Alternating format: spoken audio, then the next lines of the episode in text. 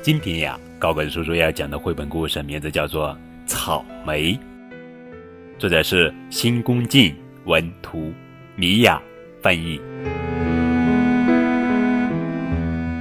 天色渐暗，已经没有半颗草莓了，田里却仍然飘散着这么甘甜的香味。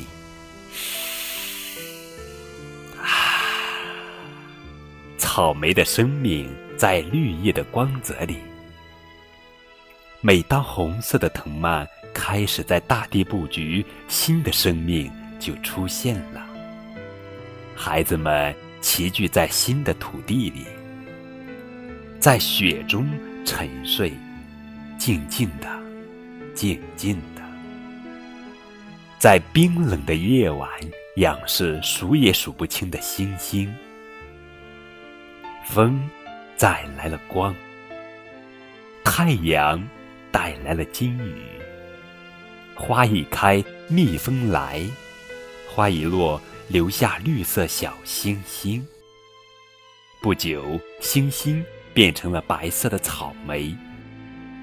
见过了美丽的夕阳，被燃烧的火红飘望了心。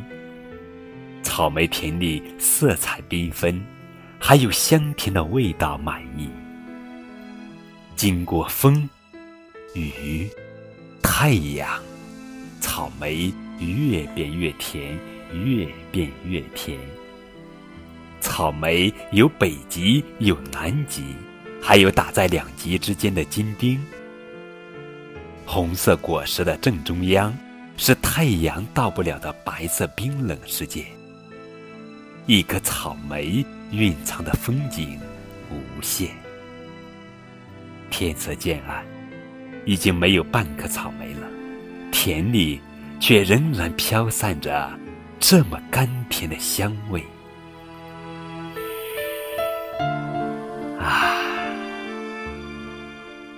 这本书的作者新宫进先生有一段话，送给每一个读者。我很喜欢草莓。虽然草莓很小，一口就可吞下，它可是伟大的自然所孕育的孩子。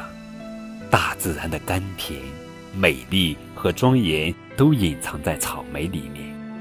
任何一个我拜访过的国家里，都有喜欢吃草莓的人。